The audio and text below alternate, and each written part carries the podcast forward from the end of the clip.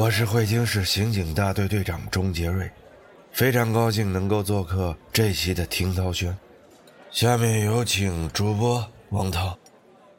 大家好，我是王涛，欢迎收听新一期的听涛轩。嘿嘿，那有点憋不住了啊！我在上海出差呢，录这期节目。最近又感冒发烧，核酸检测还算正常，不幸中的万幸。哎呀，这期节目为什么要用这样一个开场呢？显然我们想聊聊最近特别火的一个案子啊，浙江的来女士失踪案，后来被定性为是许先生杀妻分尸案，非常恐怖的一个案件。我一直在犹豫要不要追这个热点，要不要来讲啊？因为我一直认为关于这个案件的报道啊有问题。呃，什么问题呢？就是社会媒体啊对于这个案件的报道太过频繁，太过细节。导致我觉得可能造成的案件的其他影响比案件本身带来的影响啊，甚至还要大。其实有很多了，包括模仿犯罪啊，包括是不是有点侵害了被害人及犯罪分子的隐私啊？啊，当然还有一点，就是我今天想谈的一点啊。就是有没有考虑到这个案件对青少年的影响？呃，我个人认为这个影响在我看来是最不应该的，因为我自己也是一个爸爸嘛，我是不希望自己的女儿能够打开手机没事就从抖音上看到这样的消息和这样的画面啊，我觉得对于青少年的成长非常的不利。所以今天想来探讨这样一个话题。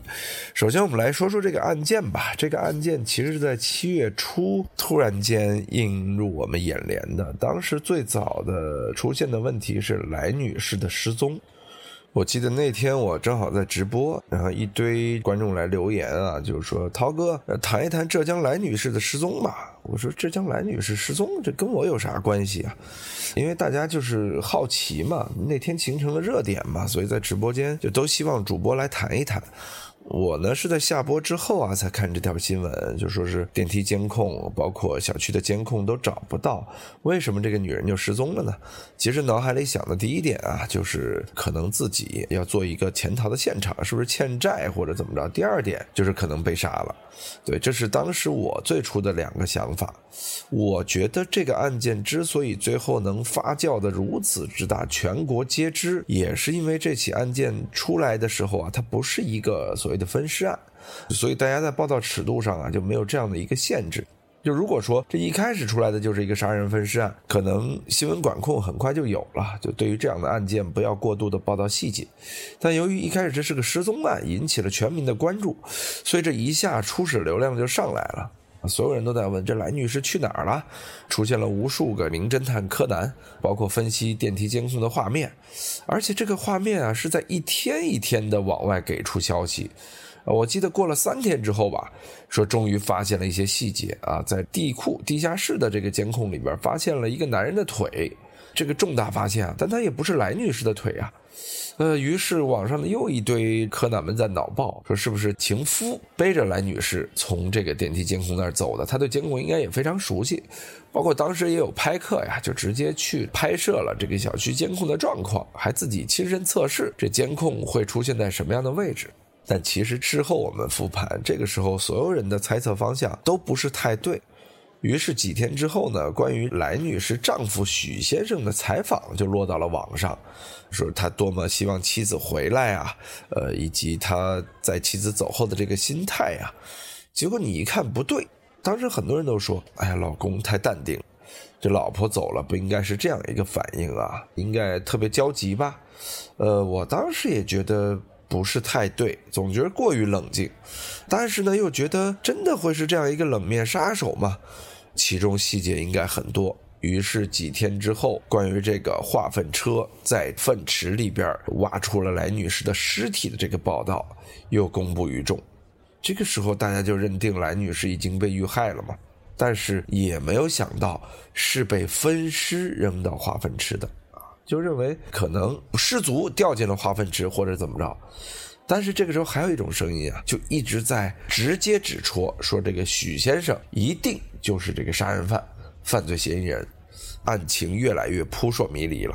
包括那天我记得几次反转啊，先是说丈夫杀人抛尸化粪池，紧接着警方又来辟谣，到了晚上又认定，然后警方说等第二天的通告吧。第二天通告来了，这个警方说的还是比较客观的，说是丈夫已经交代啊，在这个妻子熟睡时残忍的杀害了妻子，随后分尸抛入化粪池。具体细节没有多说，警方的案情公布还是比较客观冷静的。但是随后这个媒体狂欢啊，我就有点看不过去了。那几天啊，关于这件事情就成了一个流量收割池。有人说，你做这期节目也不是利用这个事情的流量嘛？我想说的是啊，我本身并不反对报道这件事情，因为之前我们也阐述了嘛，所谓蹭热点这个事情啊，这他说的是一个新闻报道的实质啊，因为新闻报道的本身就是一个蹭热点的故事。但是啊，新闻报道不能重复化、雷同化、无区别化，这是我那几天比较烦的。只要一刷新闻，看到的都是相同的消息，关于分析案情啊、分析作案细节啊、分析作案动机啊，就让我听着是觉得烦躁啊，就觉得大家怎么了？就这么点事儿，这么点资源，有必要来回反复的嚼吗？而且嚼出点新角度啊！其实当时我也看了几个还不错的分析案件的文章和分析案件的视频啊，包括把这件事情和南大碎尸案连在了一起，而随后呢带来的一连串的，我个人评价为人血馒头效应呢，就是大量的媒体开始报道其他城市的类似的凶杀案，比如说四川的，比如说杭州的另外一起啊，说是在路边的水沟里又发生了一具女尸。一时间，我觉得好像整个社会突然间变得有点不安宁了。就怎么一下子出了这么多杀人凶手呢？然后女孩、小孩们就纷纷的表示害怕。我觉得呀，这件事情真的是在于传媒把控上稍微有一点点失礼和失控啊。为什么这么说呢？首先，我觉得大量的曝光这些杀人的细节、杀人的动机啊，一。对于有同样家庭问题或者同样杀人动机的潜在杀人犯，是非常不好的一种引导。我们知道，其实家庭暴力和家庭不和睦的这种观念，在社会各界、全世界都是非常普遍存在的。但是解决方案有很多。您曝光了这么极端的一个解决方案啊，我觉得是一个非常不好的示范效应。我是非常担心有模仿犯罪的可能。呃，模仿新闻首先是出现了，但是随后再出现模仿。犯罪的话，那就是真的是没必要的悲剧了。当然，这只是他的一个问题啊。我今天还是想说的另外一个问题，就是青少年。你设想一个，比如说六岁已经开始懂事了嘛，六岁到十六岁的孩子，尤其是女生，看到这样的新闻，他会多么的害怕，因为你捂不住。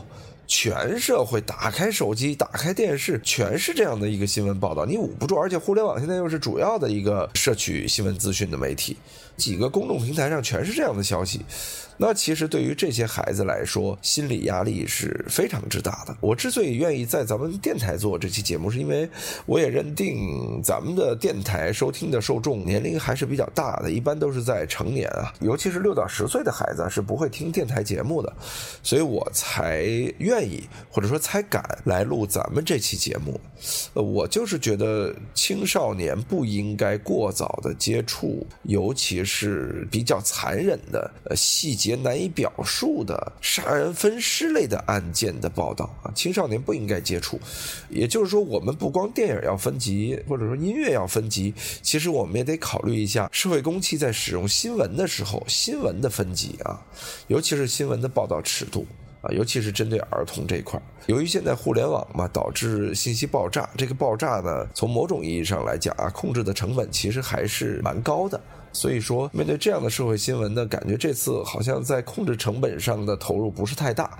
这跟我分析在开始这个案件是一个悬疑案而不是一个杀人案有关吧？它要开始是个杀人案，可能开始就有管控了。由于开始是个悬疑案，是个社会大家帮这样的问题，大家一起来脑洞啊，到底来女士去哪儿了？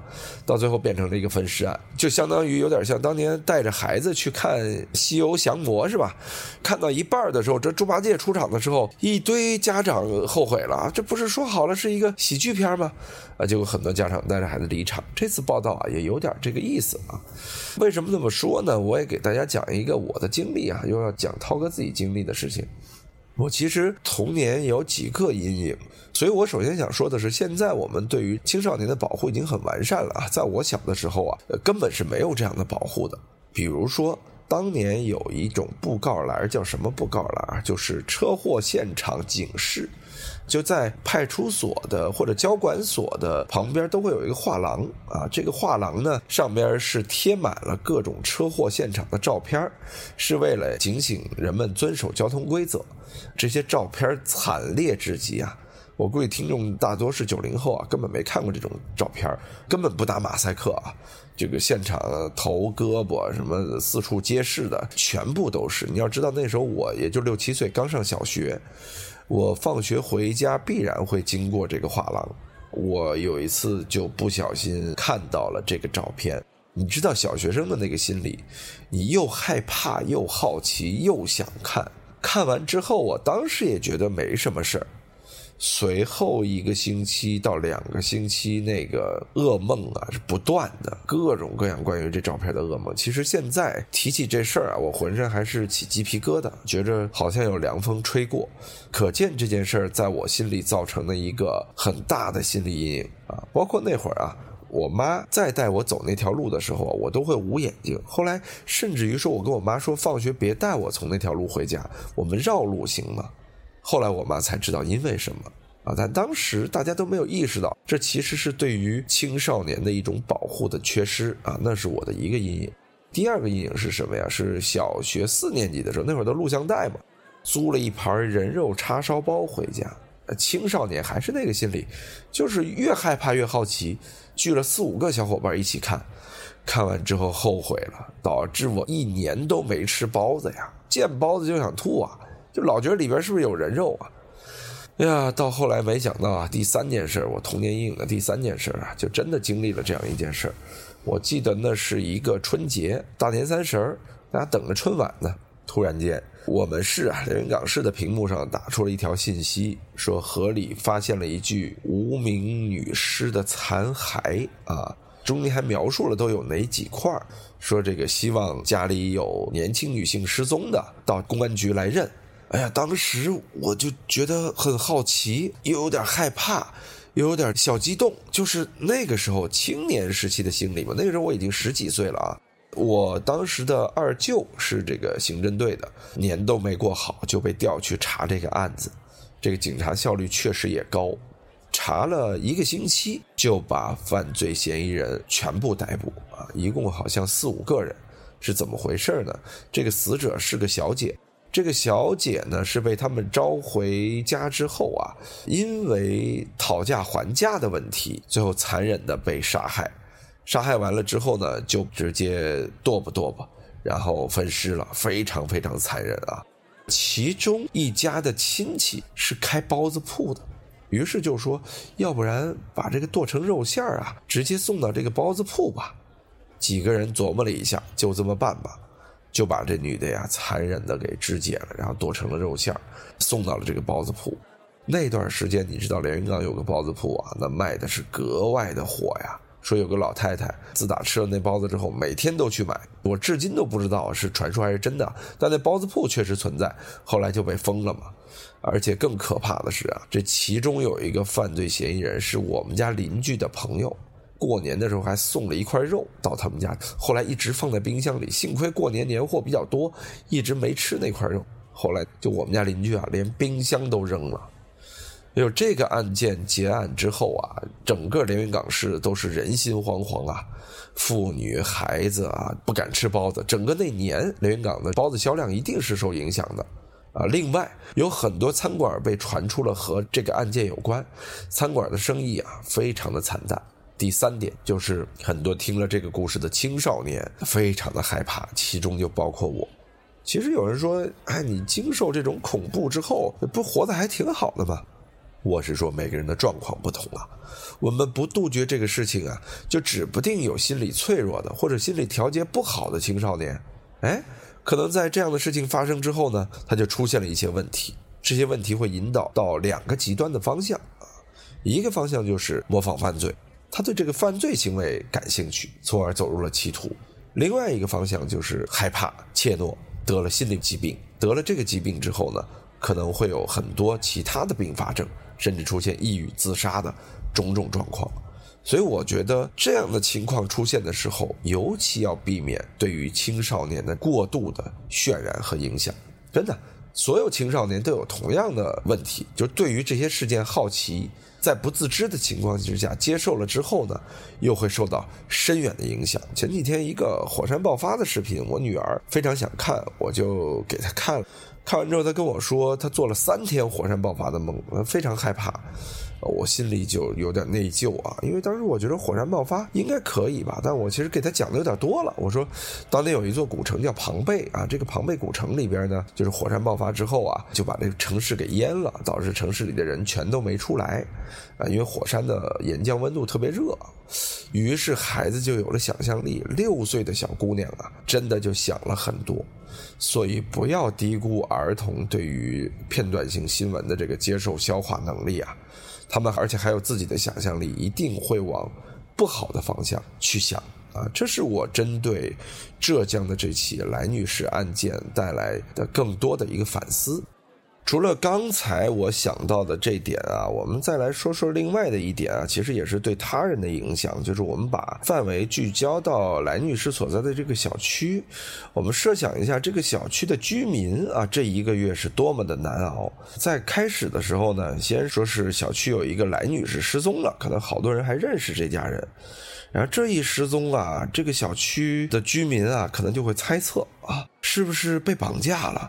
啊，是不是他们本身就不是什么好人？一下子人心惶惶，很多家长带孩子很早的就回家了。还是我刚才说的那个问题啊，女人和小孩一定是这个时候受怕、受惊吓最大的一个群体啊，永远是妇女和儿童嘛，对吧？这是一方面，另外一方面啊，就是大量的网友、媒体。记者都来到了这里，天天啊把小区是围得水泄不通的。后来小区也实行了这个封闭措施啊，说隔离期间我们都没这么严啊，结果现在要把这个小区完全封闭，按出入证来进，来防这些媒体记者。小区里边的人，首先我们刚才说的第一类是像妇女和儿童这种害怕惊吓，另外一类呢是特别兴奋。啊，开始内部拍摄，有很多这个拍客去拍摄像头，还有拍各个角落，其实都是小区内部的人啊。甚至说，据说有外边的自媒体啊，联系到小区内部的关系，给一部分钱啊，潜入小区来完成这事儿啊。这有点这个媒体战的意思了啊。这是一方面，还有一类人呢是无所谓啊，发生什么事儿都行啊。这类人反而是受影响最小的啊。但是这类人群，我相信也是最小的。所以说，这个事情给这个小区啊，真是造成了非常大的麻烦。这刚是第一阶段啊，当第二阶段许先生的采访上了电视之后，大量的怀疑出现之后，这互联网都已经闹翻了，说许国立啊，肯定就是这个杀人犯，这一定性啊。网友猜测他杀了人，但他又没被抓，你说这小区能安宁吗？这很可能住着一个杀人恶魔呀。于是这小区又沸腾了。仍然是这样的几种人，妇女儿童吓得不行，无关事事者也开始觉得哟有意思了，开始往外传消息了啊！还有一种就是要从中获利者，甚至开启手机开始搞起了直播。到后来宣布来女士死亡，也就是说警察开始掏化粪池的时候，就更厉害了。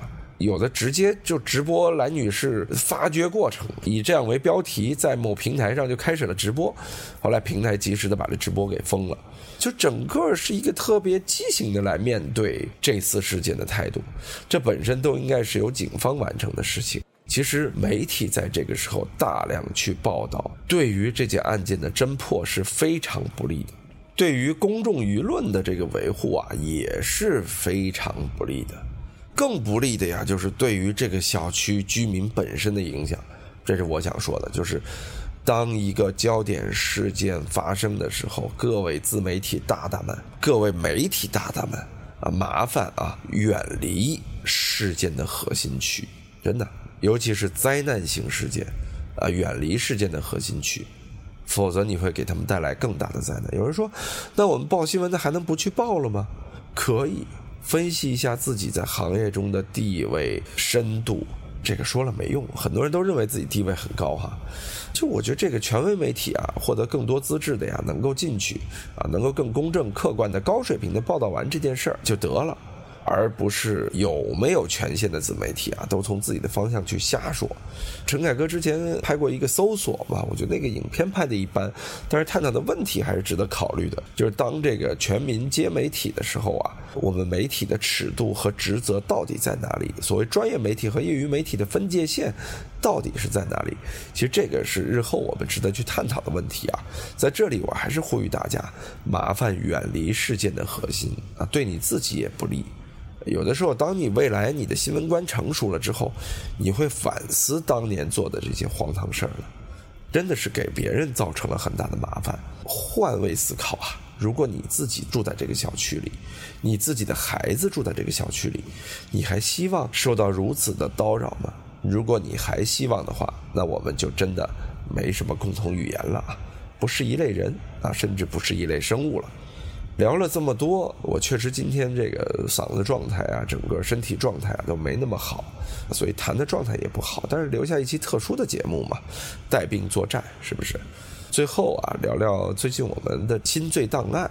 其实也很巧啊，其实个人是一个侦探类小说和剧集的爱好者嘛，所以我才会写《新罪档案》的剧本嘛。《新罪档案》里边第一集消失的杀手，第二集杀手秦，还有最后迷墙杀手和杀手秦的结案的这几集都是我写的，算是几个比较重口的案件，其中也涉及到了杀人分尸，也涉及到了各种各样的，比如说比较残忍的作案现场，这也是为什么。什么大内密谈啊？和我的公司北半球在做这个产品的时候啊，希望它是一个付费产品的原因啊，还是觉得公播节目里边呢，尽量的少去讲，即便是小说啊，少去讲这个作案的细节，少去讲作案的心理啊，因为公播节目会被很多年轻人听到，对于青少年的这个影响确实是不好，尤其是儿童。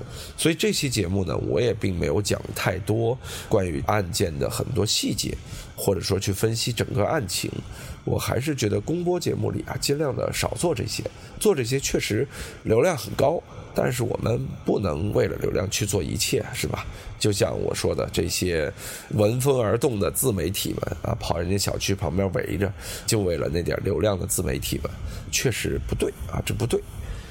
哎呀，听涛轩今天呢讲了一期看似悬疑恐怖，却又并不悬疑恐怖，在我看来甚至还有些小深刻的话题啊。好吧，嗓音状态不好，对不住大家了啊，我们下期见。